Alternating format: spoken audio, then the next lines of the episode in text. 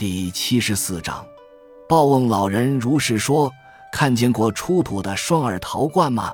汲水用的，双耳系绳放入水井，提水上来。这是古代一大发明。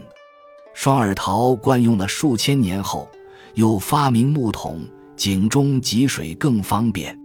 今日用自来水，轻轻一扭，汩汩而出。”岂但集字作废，连水井都废了。夫今思昔，无人受惠于科技发明者多矣。天地篇中，楚国汉阴城外有个菜农老头，与众不同，具用双耳陶罐。他在井旁挖掘一条露天隧道，斜面砌以石级，通向井下。他到井下舀满一陶瓮水，抱在胸前。涉级而上，浇灌菜园。孔子门徒子贡上前去告诉他：“你这样太辛苦。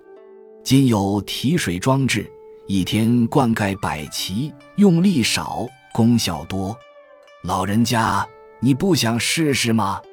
他询问怎样装置的。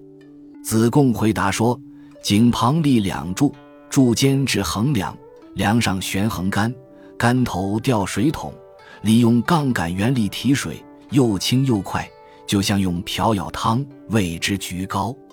这老头听了很气愤，冷笑说：“我记得我老师的教导，使用机巧之器，必有机巧之事；机巧之事见多，必生机巧之心。胸藏机巧之心，纯洁性就坏了。纯洁性一坏，灵魂就动荡了。灵魂一动荡。”大道就背离了，你所说的那种装置，太可耻了。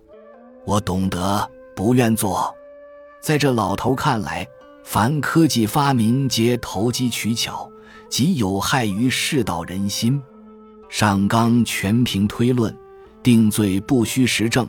非特庄子书中之贯记，盖以先秦诸子之通病。认为机巧之气必然养成投机取巧之心，所以骂人巧佞、巧伪都和机巧扯在一起。传统士大夫多不习科技，以此妇女七习奇巧，他们都要讽刺。诗曰：“未会牵牛意若何？须邀织女弄金梭。年年其与人间巧，不到人间巧已多。”这是一首宋诗，感叹世风巧伪太盛。清末士大夫骂洋人淫巧奇技，谁引进谁汉奸，其口吻与这老头遥遥呼应。